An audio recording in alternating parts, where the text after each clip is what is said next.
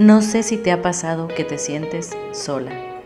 Llevas tanto tiempo sin alguien que te haga compañía, alguien a quien contarle cómo te fue en el día, contarle tus penas, alguien con quien puedas dormir abrazados en las noches de lluvia, ver películas cursis o las de superhéroes, alguien a quien puedas correr para llorar a sus brazos cuando sientes que el mundo se derrumba, compartir ideas, metas y sueños que se puedan cumplir juntos.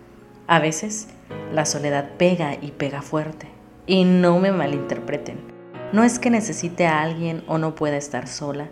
Simplemente es que como humanos, creo que fuimos creados para estar acompañados. Algunos llevan más fácil esto de la soledad. A otros como yo, se nos complica, quizá porque somos más sensibles.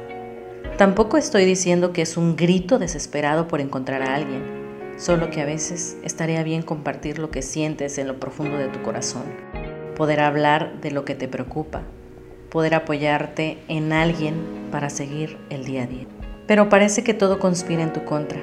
Abres Tinder para ver qué puedes encontrar y resulta que no es lo tuyo, porque todos quieren algo menos una relación seria o estable, ni siquiera una amistad no tienes citas.